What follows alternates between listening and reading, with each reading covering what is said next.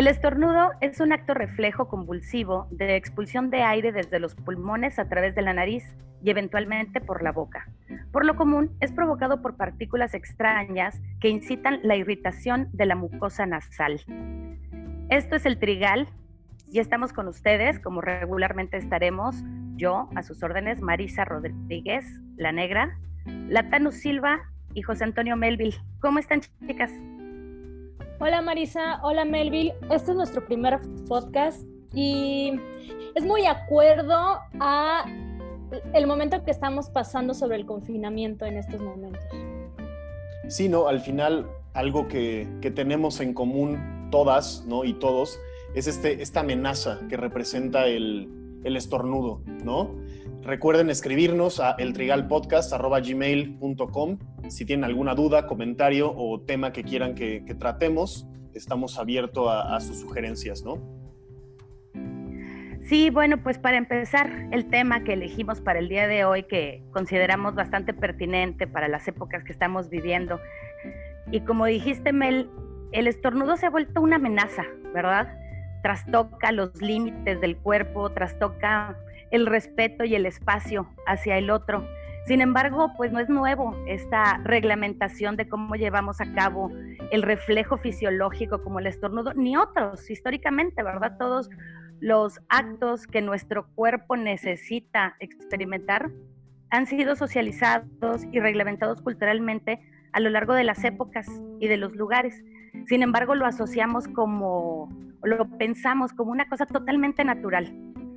Y yo recuerdo, no sé ustedes dónde estaban en el 2009, eh, yo recuerdo que antes del 2009, antes del inicio de la influenza H1N1, era lo más natural estornudar, taparnos con la palma de la mano y después de eso, pues fácilmente nos acudíamos, nos limpiábamos en la ropa y seguíamos tan campantes sin la reprobación social, sin esta sanción comunitaria que ahora experimentamos. Y sin embargo, pues siempre hemos tendido a efectuar esta clase de ritualización social, de estornudar y decirle al otro salud, Jesús, incluso Dios te bendiga, ¿no? Y en todas las lenguas y en todas las culturas existen estos pequeños, pequeñísimos rituales cotidianos a los que nos hemos acostumbrado culturalmente. ¿Cómo ves, Tani? Claro, en esta reglamentación del estornudo hay fluidos que son nocivos y eso me recuerda muchísimo a Judith Butler con la idea de em, aquellos fluidos peligrosos, eh, como lo sería el semen o el fluido vaginal, eh, que se asociaba en algún momento en la década de los 80 con sinónimo a eh, ser contagiado de VIH. y ahora lo pienso con el estornudo en la actualidad como si fuera sinónimo de ser portador de COVID. Claro, son estos como sistemas clasificatorios o herramientas conceptuales útiles, ¿no? Que nos funcionan para, para como poner fronteras, ¿no? Como dijera nuestro, nuestro gurú Rodrigo Díaz, como estos, o sea, retomando a, a Judith Butler, ¿no? Como todo orden clasificatorio genera sus propias impurezas, ¿no? Y estas impurezas son al, mismo tiempo las fronteras que nosotros percibimos como amenazas, ¿no? Entonces, cuando, cuando escuchamos a una persona estornudar en estos momentos, decimos, güey, esa persona tiene COVID, ¿no? O, quiero estar alejado de esa persona, por más que pueda ser un acto reflejo, ¿no? O por más como Marisa, que tiene esta, esta onda de la, de del fotoestornudo, ¿no? Que puede ser que la, persona esté sana, ¿no? Pero estamos viviendo en un momento, ¿no? Que es tan apremiante el, estornudo y la incertidumbre en torno a, ese acto tan natural que nosotros, nuestra única, digamos, protección es poner más fronteras, ¿no? Es decir, el estornudo es ¿no? sinónimo de COVID, el estornudo es sinónimo de algo de la chingada, ¿no? Sí, eh, es muy interesante verlo de esta manera, como dices, ¿no? Los sistemas clasificatorios, a partir como los va estableciendo Mary Douglas. Es decir, ¿qué sistema clasificatorio más complejo y más determinante que el propio cuerpo humano con eh, su sistema de reproducción, con sus actividades cotidianas y eh, con sus propias fronteras? Por ejemplo, el, el nuevo giro corporal que se hace en los estudios antropológicos, sociológicos, de la geografía humana incluso. Eh, es decir, el cuerpo no nada más es un territorio simbólico, es un territorio también pragmático.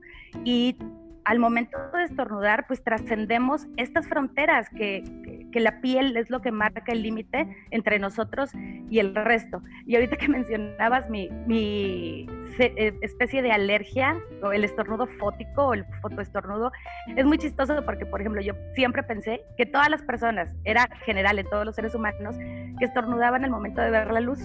Y hasta que estaba en la preparatoria me di cuenta que no, que, que, solo algunas personas somos sensibles a estos rayos de luz y nos provoca esta irritación en la mucosa nasal y nos obliga a estornudar. Entonces actualmente yo me vuelvo una amenaza social cuando ando en la calle y por supuesto siempre uso mi tapabocas, pero ya no hay esta interpretación posible de decir, bueno, eh, hay polen en el ambiente, soy alérgico al polvo, sino que inmediatamente se significa como un riesgo, como una amenaza que debe ser sancionado socialmente y se sanciona también físicamente. Te alejas o exiges al otro alejarse. las relaciones sociales se van distanciando corporalmente. Retomando lo que dicen, eh, recuerdo esta idea de los actos biológicos como es defecar, orinar, estornudar, que tendrían que ver con un cierto goce al momento de hacerlo, pero que son coercionados eh, por la sociedad y son normativizados. Por eso eh, la idea de los manuales de etiqueta, cómo eh, te tienes que sentar, cómo tienes que estornudar, esto que decía Marisa de ponerse el codo en lugar de ponerse la mano, incluso cómo se asocia con la idea del espacio privado y no el espacio público. estas situaciones, estos actos biológicos se tienen que hacer en un espacio privado y no en un espacio público. Porque al final, o sea, el, cuerpo es el, es el modelo idóneo, ¿no? Para representar fronteras, ¿no? Cuando sientes que, tu cuerpo está siendo amenazado, ¿no? O, o, está siendo expuesto a una, a una sustancia quizás, este, ajena, ¿no? Ajena en el sentido de que es de otra persona, no necesariamente como que es un agente contagioso, ¿no? Tienes que tú poner tus, tus limitantes y entonces esta, esta idea que, es, que es lo que comentamos fuera del aire, ¿no? Qué chingón se siente decir eso. Es, es como esta onda de mientras más complejo sea el, sistema clasificatorio, ¿no? más, mayor control representa, ¿no? Y es algo que, está relacionado con lo que estaban mencionando, de cómo es la, etiqueta alrededor del estornudo, ¿no? Y cómo es una, es es una coerción, ¿no? Como, menciona este, Tanisha, ¿no? Vemos a los, a los bebecitos o a, las, o a las niñas y a los niños que estornudan como si no, no tuvieran una preocupación en el mundo, achú y para todas partes, ¿no? Y poco a poco se va reglamentando la, digamos, la actuación social, ¿no? Y esta es una, o sea, no, quiero meterme en el, sentido gringo, ¿no? De, ah, es una afrenta a mi libertad y malditos sean y yo no voy a usar cubrebocas y todo eso. O sea, eso es una estupidez, ¿no? Pero sí es una, es una manera de meterse a la, propia reglamentación y naturalización del cuerpo, ¿no? Y en, ese sentido, o sea, podría entender a estos, a estos idiotas, ¿no? Que, se, manifiestan en contra del, del cubrebocas, ¿no? Que están mal, ¿no?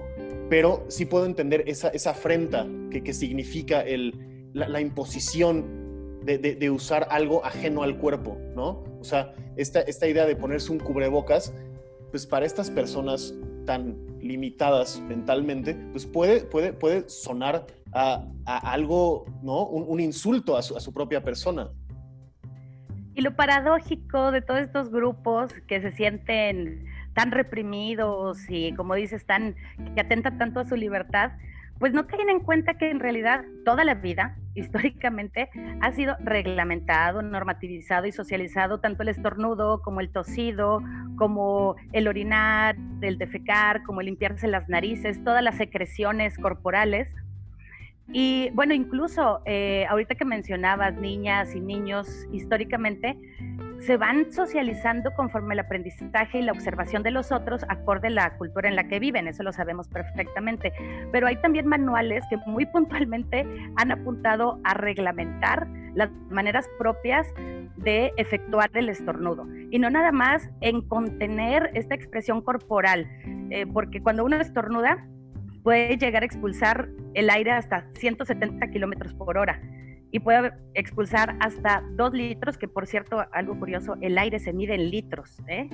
Eh, se avientan hasta dos litros de aire y nuestro cuerpo es impelido a aventar la cabeza hacia adelante. Bueno, todos estos efectos corporales deben ser regulados en pos de las buenas costumbres. Ya Erasmo de Rotterdam, desde el siglo XVI, escribió su manual sobre la urbanidad en la infancia. Y entonces hablaba de cómo una niña y un niño deben actuar y controlar su cuerpo para estornudar a la hora, sobre todo si se encuentra en presencia de personas, de mayor prestigio o de mayor nobleza. Y es interesante cómo menciona ciertos artefactos que se vuelven tecnologías que van cambiando a lo largo del tiempo, porque dice, no debes limpiarte los mocos ni en la gorra, ni en, ni en el saco. Entonces los niños vestían con gorra y saco. O sea, son detalles que nos pueden ir ubicando contextualmente en este tipo de tecnologías por ejemplo, ahora que el tapabocas se ha vuelto una tecnología de primera mano, cuando antes, pues, no estábamos habituados para nada a utilizarlo. Y de acuerdo con lo que dice Marisa sobre los actos biológicos, recordaba a Norbert Elías eh, con la idea justo de coaccionar eh, actos biológicos y ahora no sé por qué pensaba en esta idea de incluso uno coacciona hasta los ruidos.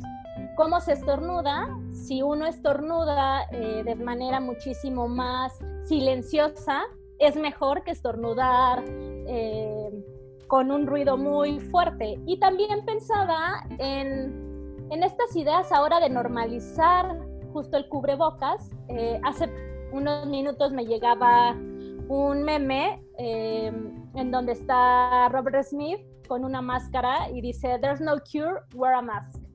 Entonces, como todas estas situaciones, incluso ahora en los aparadores, vamos a ver eh, de todas estas tiendas de ropa eh, usando cubrebocas. Entonces, y a pesar de que, bueno, yo un poco pienso que no sabemos todavía muy bien si el cubrebocas realmente nos cubre completamente eh, de todo y de, de algún otro virus. Sí, no, y eso, eso que mencionas de, la manera de estornudar es algo que yo siempre he encontrado como muy, muy peculiar o muy simpático, ¿no? O sea, justo ahorita Tanisha me está haciendo los, la, señalización de que ella estornuda muy simpático y yo siempre me he reído, ¿no? Pero yo me doy cuenta, o sea, ¿no? Cuando, cuando estoy solo, estornudo como, como león, ¿no? ¡Ah, y, hago, y hago un desmadre, pero cuando estoy en público, regularmente lo, contengo, ¿no? Es como, ¡Eh! ¿no? Es, algo, es algo muy, muy diferente, ¿no?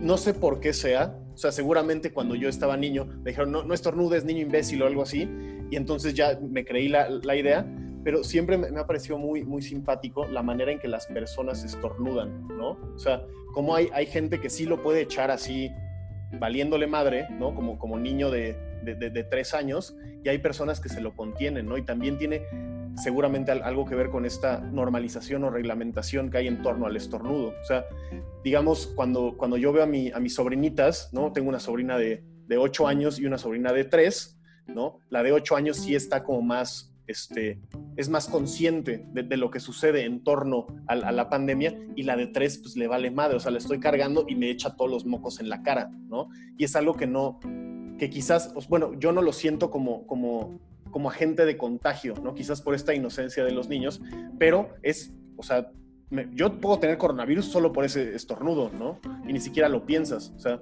entonces esta como diferenciación, ¿no? Entre, en, las maneras de estornudar y las normas de etiqueta que tienen, que existen en torno a los cuerpos y todo esto, ¿no? Claro, porque va socializando, ¿no? Eh, eh, digamos como de estas maneras, pero ya más bien te quería interrumpir para que les digas al público cómo, cómo me dices que estornudo, Melville.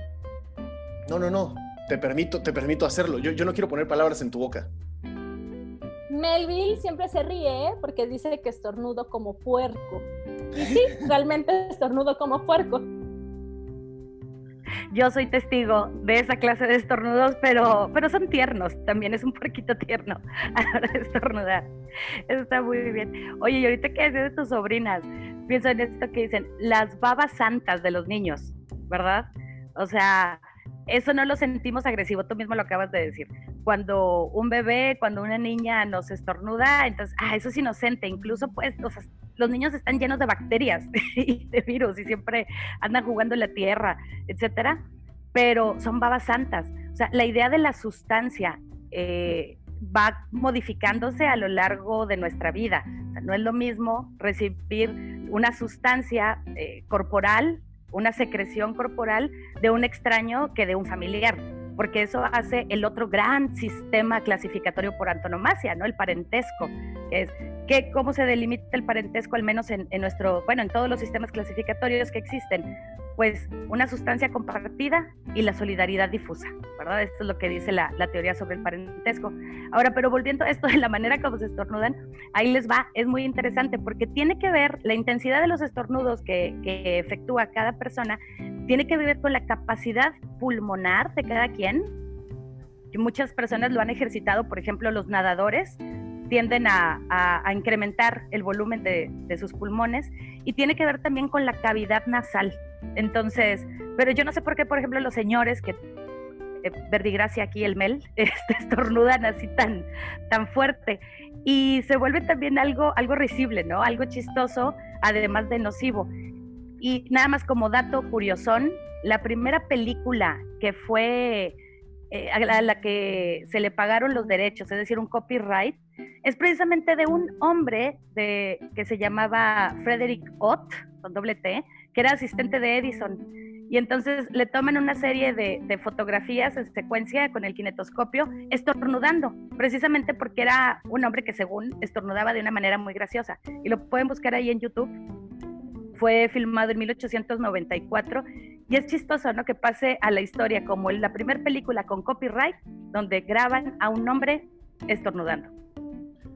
Y además, ahorita que mencionas de, de, las grabaciones o, los registros, digamos, en, en la televisión o en, o en, películas sobre estornudos, ¿cómo cuando alguien estornuda en series, películas, lo que sea, siempre es algo intencional, o sea, siempre quiere probar un punto y está acorde a la narrativa, siendo una cosa tan natural que una persona podría estornudar y no pasa nada alrededor de ella, ¿no?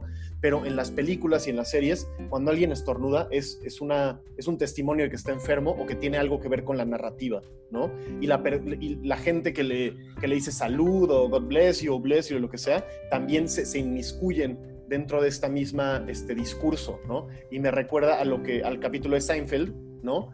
Donde el problema es cómo decirle salud a la persona, ¿no? Que, en inglés es bless you, ¿no?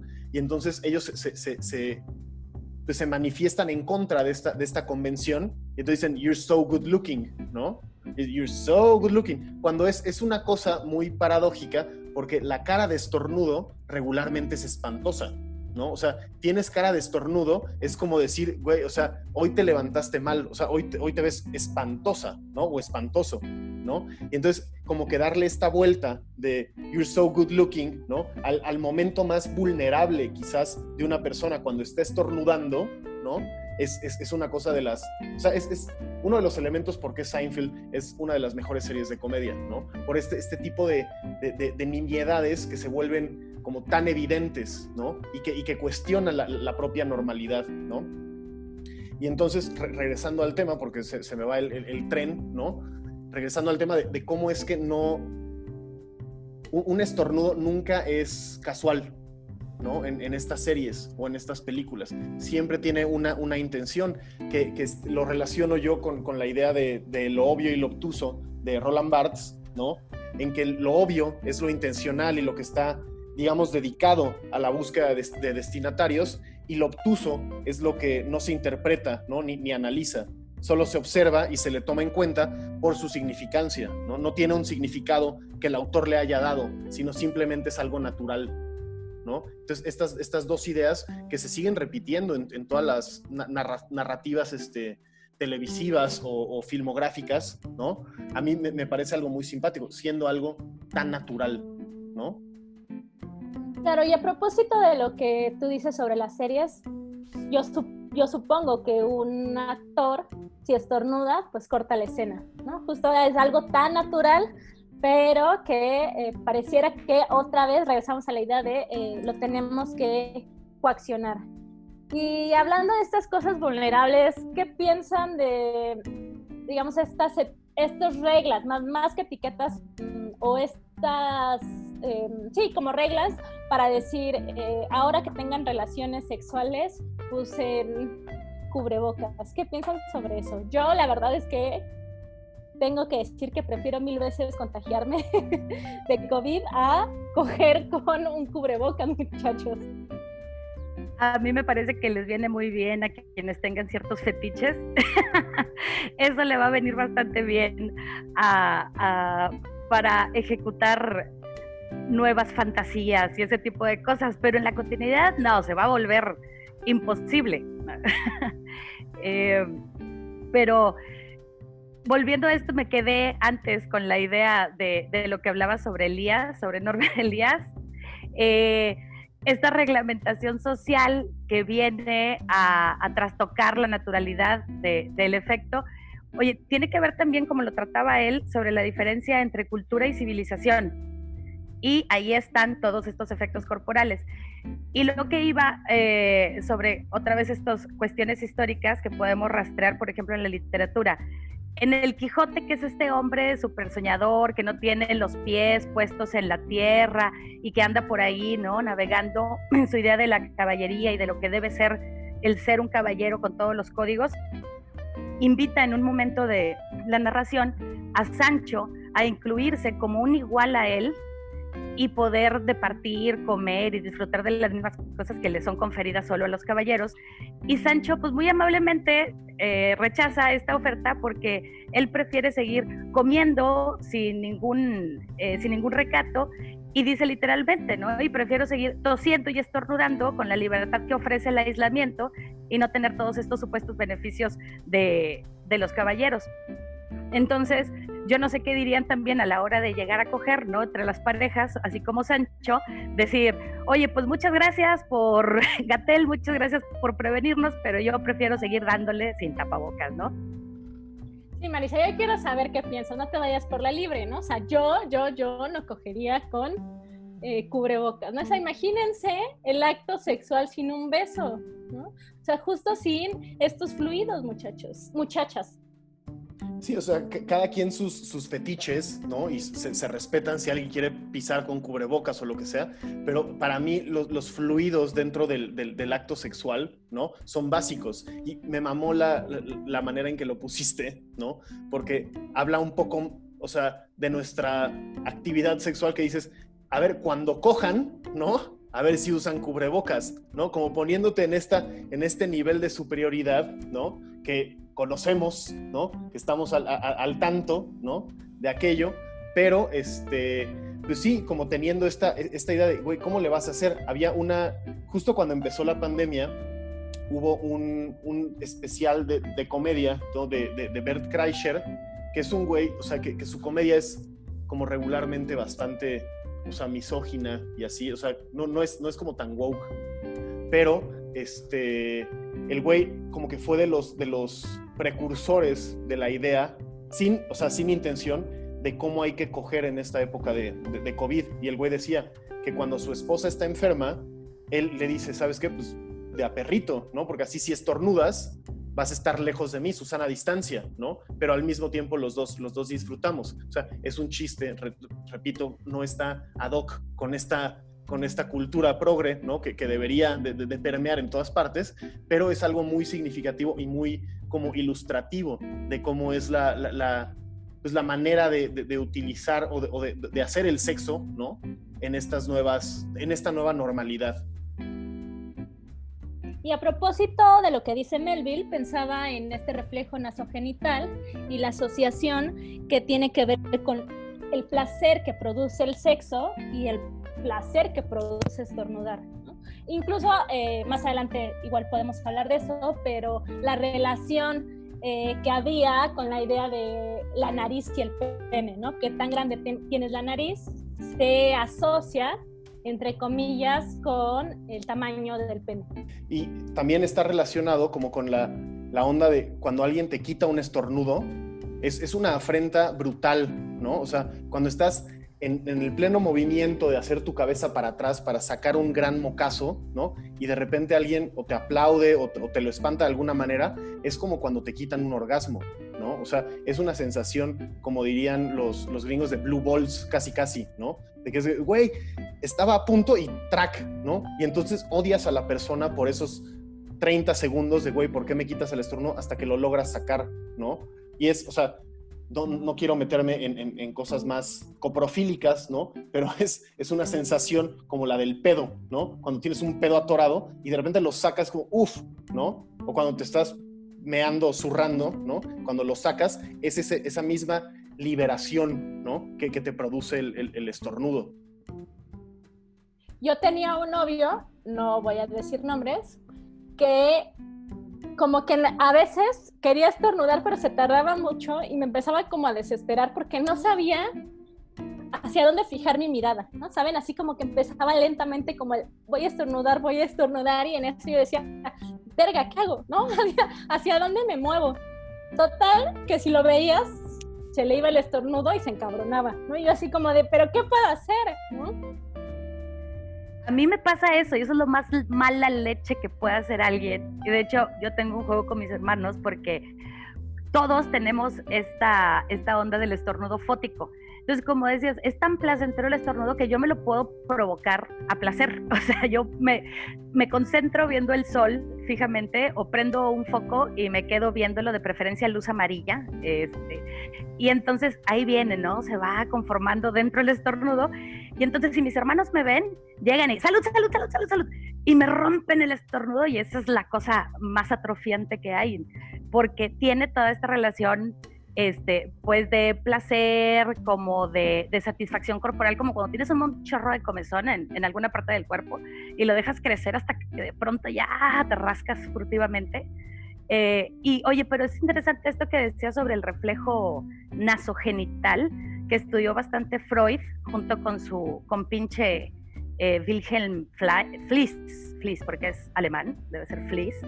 Eh, y que relacionaba esto porque encontraron que hay unas membranas en las mucosas nasales y en los genitales que están conectadas porque ambos comparten un tejido que se llama el tejido eréctil. Entonces, allá en su tiempo, este, cuando, cuando andaban haciendo sus experimentos, eh, realizaron varias cirugías para tratar la neurosis, sobre todo en mujeres, eh, y bueno, se llevaron a cabo un montón de, cirugías donde se removió este tejido en la nariz y después fue tremendamente desprestigiado, pero actualmente se ha vuelto a recuperar estas teorías y estos experimentos porque se supone que hay muchas personas que empiezan a sentir excitación sexual cuando ven imágenes, cuando están en el cachondeo lo que quieras, y empiezan a sentir unos dolores de cabeza increíbles y empieza un estornudo tras otro, que es lo que se llama la esturnodopatía, eh, la, patología de estornudo, entonces ya no pueden continuar, ¿no? Con lo que estaban haciendo y se rompe toda la magia y cañón. No, obviamente Marisa, llevando el, lenguaje, ¿no? Y la conversación a niveles como, muy altos y yo lo voy a banalizar porque para eso estoy aquí, ¿no? Pero también, o sea, Freud, la, idea de, la, de, la, conexión entre la nariz y los genitales, ¿no? Pues ese güey también era un locazo, todo lo quería curar con cocaína, ¿no? O sea, era como de, güey, ¿de qué estás hablando? ¿No? Y, o sea, cada quien, ¿no? Sus, sus, adicciones o, lo que le guste, pero esa, esa sensación, ¿no? O, esa, o ese acto de, inhalar cosas, ¿no? Que, tiene la, presunción de que llega más directo a los, a los torrentes sanguíneos o llega más directo como al, al cerebro o a, los puntos de placer, lo que sea, ¿no? Es, es, algo muy, pues muy cabrón, ¿no? Porque es muy diferente consumir algo, digamos, este, pues como comiéndolo, a inhalarlo, ¿no? Inhalarlo como que tiene esta, esta idea que seguramente es real, ¿no? De, que llega como mucho más rápido. Entonces, esa, o sea, yo, estoy viendo esta serie de, Homeland, ¿no? En la que una, es, una espía de la CIA que tiene un trastorno bipolar y no sé qué, y entonces ella en lugar de comerse o, beber sus pastillas o sus medicamentos, de repente cuando tiene estos como arranques neuróticos y psicóticos, la, chava como que ¿no? Este, muele sus pastillas y las inhala, porque así es como mucho más rápido el, el, efecto, ¿no? Y nos habla nuevamente, quizás Freud no estaba tan equivocado en esta conexión entre la, la ¿cómo se llama? La, nariz y los órganos genitales, ¿no? Que, hay un, digamos, un canal mucho más este, directo, ¿no? Entre ambos. Por supuesto, porque llega al torrente sanguíneo. Déjame te ilustro aquí, este, para que más adelante sigas banalizando el tema. Sí, es que yo soy un idiota, o sea. Te voy a dar toda la oportunidad, claro, claro. Entonces, sí, está directamente conectado con el torrente sanguíneo y está conectado con los ojos, por eso. Tú, bueno, tú no, ¿verdad? Pero Freud le entra al perico y los ojos se le van a poner, ¿no? Bien, este, bien rojos, porque está conectado. De hecho, también por eso no podemos estornudar con los ojos cerrados, porque la presión ocular que experimenta, este, el, pues obviamente el globo, tendería a romperse con, con, esta presión. Pero volviendo a esto, este, haces que pierda el hilo, ¿te das cuenta, Mel? ¿Te das cuenta? Bien hecho. Entonces, eh, la relación con la nariz y los genitales es interesante porque lo podemos rastrear hasta los griegos. O sea, hay referencias clásicas donde decían, oye, llegaba un, personaje ilustrísimo no por sus capacidades intelectuales y por sus virtudes y sabiduría, sino porque tenía un pene increíble. Y eso se podía constatar desde verlo antes porque ya con nariz inmensa. De hecho, hay algo gracioso que dicen este, los griegos, ¿no?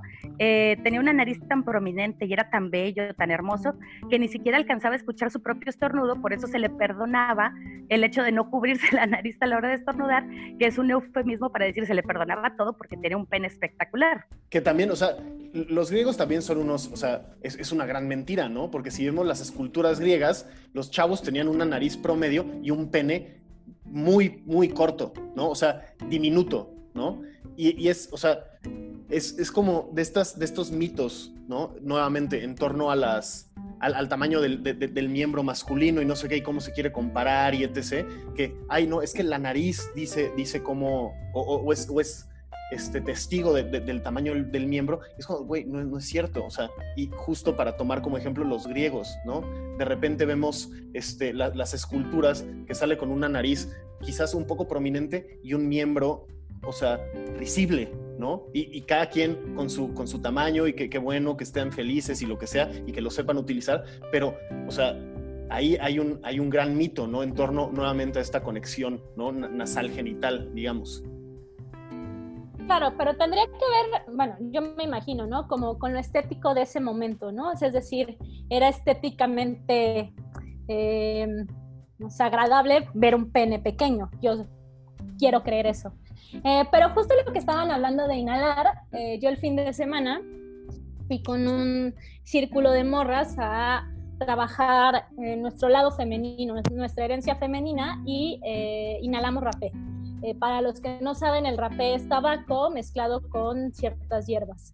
Y bueno, fue yo he de confesar que nunca lo había hecho, digamos, en, en un ritual y eh, fue una grata experiencia porque, bueno, eh, inhalas el rapé, inmediatamente sientes cómo se abren fosas nasales y lloras, ¿no? Esto que está conectado con los ojos y eh, a mí me pasó una situación, muchachos, que les he de confesar así muy pachamámica, eh, en donde empieza, me empezó a temblar todo, todos los ojos y eh, digamos como esta parte, no sé, de los cachetes, donde pareciera que entré en. Y se supone que se abre tu conexión eh, con tu ser y fue una de las grandes experiencias que he tenido, lo volvería a hacer, me volvería a meter rapé y sí lo compararía con otras veces en las que me han ofrecido rapé en fiestas y me parece que no es em, la misma sensación, ni siquiera se me antoja. Em, ya. Yo sí te voy a criticar porque hashtag quédate en casa, que andas metiéndote rapé en otro lado. O sea, ¿dónde, está la, la, coherencia con esta situación crítica que vivimos? Y a ti, al parecer, te vale madre el coronavirus, que te va a entrar por la nariz. Marisa. Y el rapé traído de sabrá Dios dónde. Oye, porque el rapé, bueno, como es un derivado del tabaco, tiene su origen acá en, Sudamérica y tiene precisamente, como le decía Astanu, eh, un origen ceremonial, ritualístico, medicinal, que empleaban pues todas estas tribus amazónicas y andinas. Y cuando se efectuó la, la, conquista, la llegada de españoles y de portugueses a todas estas zonas, pues encuentran una cosa maravillosa, ¿no? Que es el tabaco y como tantas otras cosas que se apropian, explotan y reproducen del otro lado del charco, pues se llevan el, el tabaco y empiezan a comercializar el rapé con un impuesto altísimo. Por eso se asocia a las élites, solo las élites podían consumir el rapé. Y es esto de lo que hablábamos precisamente, ¿no? O sea, provocar el estornudo intencionalmente para sentir esta satisfacción, pero además eh, una de las cosas por las que se popularizó en Europa fue porque se lo llevó el tal Jean Nicot, que de ahí viene el nombre de nicotina, a la Catalina de Medici para arreglar las jaquecas que padecía su hijo. O sea, también está relacionado el estornudo, los genitales, la nariz y, las cefaleas, porque también hay otra cosa interesante. O sea, desde las escrituras bíblicas y la tradición hebrea, pues el alma tiene asiento en el cerebro, en la cabeza, y cada vez que estornudaba a alguien, pues se creía que el alma eh, quería escapar, ¿no? Milhouse ya lo dice magistralmente en uno de los capítulos, o sea, si Milhouse lo, lo, dice debe ser verdad, entonces por eso hay que decir salud, para prevenir que el alma se escape, aunque bueno, eso va siendo reglamentado en otras ocasiones por la peste eh, que azotó Roma ya por 1590, por el Papa Gregorio. Pero bueno, todas estas asociaciones tienen que ver, volviendo a la idea de cómo que pensamos en lo ritual, en lo mágico, en lo ceremonial y en el cuerpo, y que va cambiando la idea y la manera como nos relacionamos y nos pensamos con el cuerpo, desde el cuerpo y para reflexionar acerca del cuerpo. Y por si no lo, o sea, por si no lo sabían o no lo voy a decir suficientemente a lo largo de estos, de estos podcasts, o sea, mi interés antropológico está en, en como lo ilícito, ¿no? La corrupción, todas estas maneras de, de, de, prohibición y etc. Y justo el tabaco en Francia fue de los primeros este, productos que fue prohibido, ¿no? Justo para que solo se utilizara por ciertos tipos de, personas, ¿no? Ciertas clases de personas, lo que provocó el, auge de, del contrabando en, en, en, Francia, ¿no? Y estas, estas primeros, bueno, estos pininos, digamos, de cómo se van a, se va a ir contra, contrabandeando o, o, o saboteando la, las, las, leyes este, establecidas para obtener un beneficio, ¿no? A partir de, de, una, de una cosa que, que, es ilegal, ¿no? O percibida como, como ilegal, que al final, o sea, está, está impuesta, ¿no? Y no es aceptada por todo el mundo, pero la manera de, llegar a esto. Y ahorita lo que mencionabas de Milhouse, que es maravilloso, ¿no? Porque él, él, lo dice, cuando estornudas tu alma trata de escaparse y cuando te dicen salud se regresa, ¿no? Y es, es esta idea como, como muy pues muy simpática, ¿no? De, pensar al humano, ¿no? Y, justo otra de las funciones de la, o de las acciones que, giran en torno al, mismo estornudo, ¿no? Que como mencionábamos al, principio, ¿no? En la, definición del estornudo, regularmente se refiere o, está, este, digamos, impulsado por actores no humanos, ¿no? O sea, cuando se te mete algo a la nariz, cuando hay un, un, un agente externo que te, que te pues que se mete con tu, con tu humanidad y entonces tu, tu reflejo es expulsarlo, ¿no? Sí, esto es que no puedo dejar de pensar en Milhouse, en el alma y en ese capítulo. Pero desde en la Biblia, fíjate, en el Génesis, eh, ahí se narra la situación de Jacob cuando ya era muy anciano y teme morir sin antes bendecir a su hijo como se debe. Y entonces dice, pues ya la veo cerca, ¿no? Ya me está llegando la luz a los aparejos y entonces pues voy a bendecir a mi hijo antes de morir y que lo agarre un estornudo a la mitad. Entonces pide a Dios la licencia de terminar de bendecirlo antes de morir y Dios se la concede. Entonces por eso se entiende como algo benéfico. O sea, está el estornudo, ¿no? Que no es, eh, tiene esta connotación peligrosa, eh, nociva, que puede llevarte incluso hasta la muerte, pero que no es inminente, porque Dios es benévolo, y, pero en el caso de que no se encuentre Dios disponible, como lo tenía Jacob ahí a la mano, pues siempre hay otra persona alrededor que te pueda decir salud, Dios te bendiga, o ah, qué bien te ves, como en Seinfeld, ¿no? Y nada más para retomar esto que decía sobre la, las élites asociadas con el tabaco y con esnifar, rapé, etcétera. Recuerdo también otra, una escena magistral de la película de Tintán, La marca del zorrillo, allá por los 40, donde para representar precisamente esta división de clases con Marcelo, que se vuelve el gobernador de, de eh, una de las digamos, de los instrumentos, de las tecnologías que lo hacen pertenecer a la élite después de haber sido mozo en esa hacienda, es precisamente sacar su cajita de rapé y empezar a esnifar delante de todos y entonces Tintán empieza a burlar y dice, ah, míralo, y además es de carita, ¿no? Y entonces empieza a soltarse el rape por todas partes y se vuelve un desmadre ahí toda la fiesta. Volvemos a lo mismo, lo que tú decías, la intencionalidad del estornudo dentro de la cinematografía, dentro del teatro, o sea, como toda una performance. Solo de esta manera puede ser permitido que, que se inserte en un, para alterar el estado de las cosas. Para los que no lo saben, Marisa tiene 156 años. A mí... 158.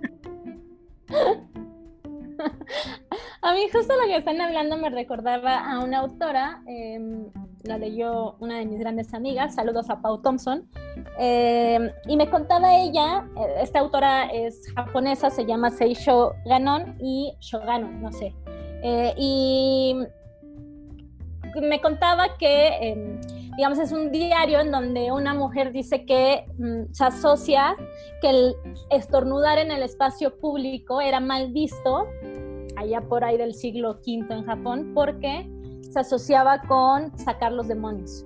Pero era buen augurio cuando lo hacías en Año Nuevo. Entonces, bueno, otra vez volvemos a esta idea del espacio público y el espacio privado, que siempre está si Melvin va a hablar de su tema de tesis, yo quiero hablar sobre el espacio público y el espacio privado y la dicotomía. Ah, bueno, eh, oye, lo que sería curioso, ¿no? Si solo se permite estornudar en Año Nuevo, ¿cómo le haces la uva, el estornudo? La uva, el estornudo está medio peligroso ahí que te atragantes a estornudar y las uvas. Bueno, no creo que consuman uvas, ¿verdad? Pero bueno, estas cosas nocivas también tiene otra connotación como eh, más positiva, como que presagia un augurio bueno y yo vuelvo a mis aburridos datos históricos. Lo siento, muchachos, muchachas, pero tengo que recurrir a ellos y tengo que decirlos porque si no se me atoran como un estornudo no satisfecho. Eh, por ejemplo, en la poesía griega y en la poesía eh, romana eh, clásica hay algunas referencias, por ejemplo, de Cupido. están en un templo de Cupido estos dos amantes, ¿no? Septimio y Acme que lo narra Catulo, el poeta Catulo, eh, y entonces le está prometiendo Septimio a su amada que pues la va a querer por sobre todas las cosas, incluso pues, se puede poner en África delante de, un león para defender su amor, etcétera, etcétera. Y entonces baja Cupido, este angelito de mil años, ¿no? Y primero estornuda por el lado izquierdo de Septimio, haciendo como mofa de, de, todas las promesas infundadas y totalmente irrisorias que hace el, amante, pero después como que da su anuencia y viene del lado derecho y vuelve a estornudar. Entonces, estornudar del lado izquierdo, del siniestro, siempre asociado a lo maligno y a, este, a lo caótico, eh, pues sería mala señal, pero después cuando termina estornudando del lado derecho, pues es un, un signo de, este, pues de buen augurio. Y lo mismo, perdón, uno más, y ya me callo por un momento nada más. En la Odisea también cuando Penélope, ustedes recordarán, por supuesto, que está muy triste, esperando el retorno de su amado Ulises, que se ha perdido en esta guerra que eh, se fue a emprender junto con otros hombres, y tiene toda esta eh, retaíla de amantes esperando ser aceptados por ella. Y ella dice, bueno, va a llegar Odiseo o no eh, para matar a todos estos canijos y yo poder regresar con él en un momento dado. Mientras está pensando eso y diciéndolo también en voz alta, su hijo Telémaco estornuda y ella se siente, Penélope se siente la más dichosa porque eso es muestra irrefutable de que se va a hacer esto que pensaba, ¿no? va a regresar Odiseo y va a matar a todos los pretendientes. O sea, yo obviamente voy a bajar el nivel de esta conversación, ¿no? Después de los datos por favor, por de, favor. De, Marisa, que creo que durmieron a todos nuestros radioescuchas o como se llaman, como se llamen, pero a, mí lo que, lo que me refirió, obviamente porque soy un teto, ¿no? Esta idea de, lo siniestro y del, estornudo hacia el lado izquierdo y cómo, regresando a los Simpson, porque los Simpson tienen la, la, historia, ¿no? En, de, la, civilización en, una serie de 31 años, ¿no? Como Ned Flanders, siendo el, tipo más creyente del mundo, ¿no? El tipo es zurdo, ¿no? Y además el güey siempre, o sea, bueno, no, siempre, pero en los, a partir creo que como de la temporada 5, el güey se vuelve la personificación del diablo, ¿no? Y estas, estas como, digamos, este, pues, contradicciones que existen en torno no solamente al, a Ned Flanders, sino a la, propia, este, humanidad, ¿no? Como en algunos momentos, como, como hablábamos al principio, el estornudo es incluso tierno, ¿no? O sea, cuando una, una, una niñita, ¿no? Un niñito te estornuda o cuando una, una persona hace... ¿no? Es como, ay, güey, qué bonito estornudo. O gente como Tanisha, que hace unas cosas del, del demonio, ¿no? Que sí es como, puta, esta persona tiene coronavirus y hay que encerrarla, ¿no? Porque ella fue el paciente cero. Porque además es nifa rapé.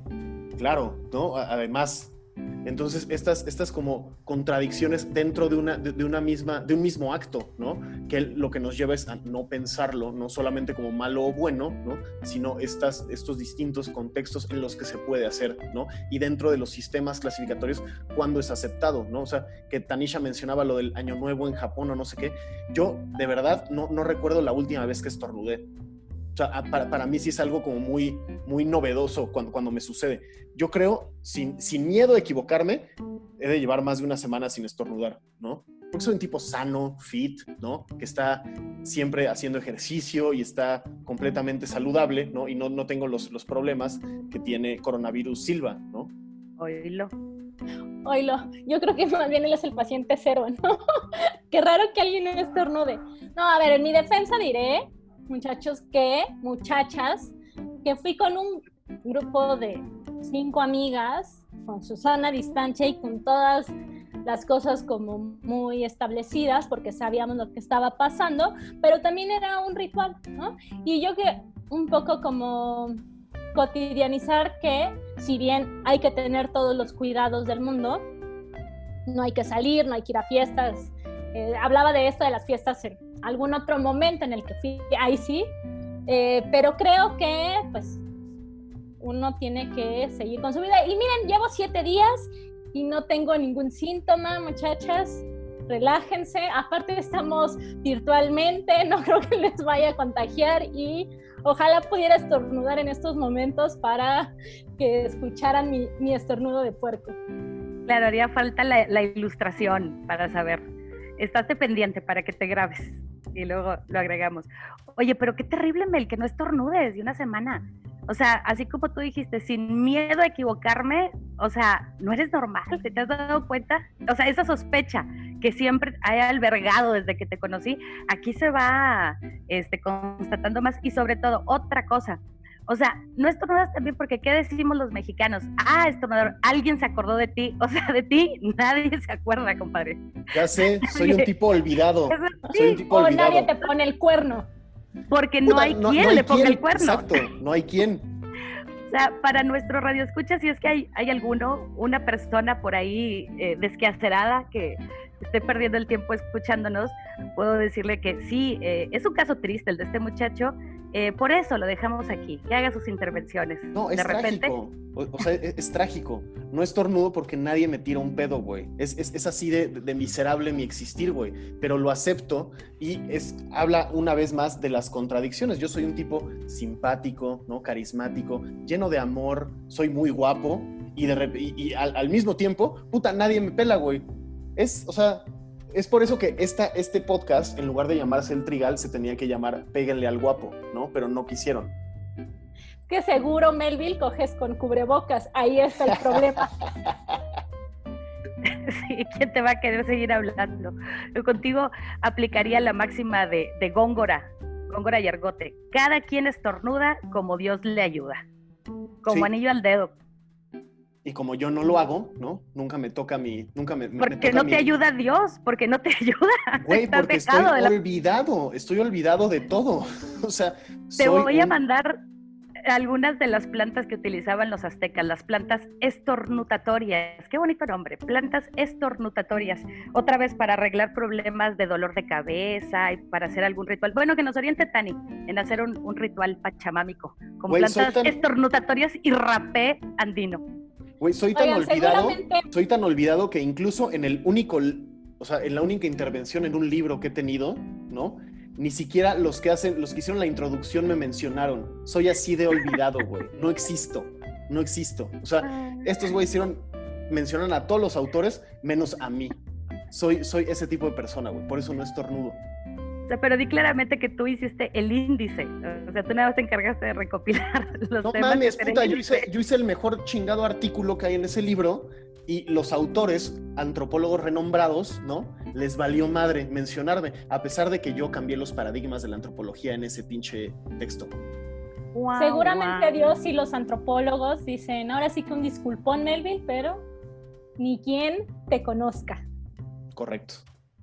Oigan, además de las cuitas de Melville, que seguramente son interesantísimas para toda la gente que nos oye, por supuesto, yo quiero recomendar una página, si Melville ya terminó de lamentarse en público, eh, que se llama estornuda.me, hecho por dos mexicanos que se han encargado de recopilar todos los datos interesantes, importantes, relevantes acerca del COVID, para que no andemos por ahí hurgando en noticias falsas, eh, caer en paranoias y luego llegar a tomar incluso remedios que, pues afectan a la salud, ¿no? Estornuda.me. Está bastante interesante y es una plataforma muy accesible. Yo apenas entré ayer y me pareció bastante, bastante chida. Pues yo creo que con eso terminamos nuestro primer episodio. Yo soy José Antonio Melville, aquí atacado por dos damas muy inteligentes Tanisha Silva y Marisa Rodríguez Sánchez. Este, espérenos todos los, los, lunes, ¿no? Con este, con este podcast que intentaremos hacer un poco más, más interesante a pesar de los datos históricos y de hueva de Marisa. Esto fue el Trigal y em, recuerden, no nos llamen porque no tenemos teléfono. Escríbanos a eltrigalpodcast.gmail.com si quieren que discutamos acerca de algo y dejo la despedida en manos y en voz de Marisa. Muchas gracias por su atención. Esperamos que haya sido de su agrado este primer capítulo y pues nos escuchamos en la próxima vez que podamos organizarnos. Saludos a todos. Adiós. Y a todas. Chao. Bye bye.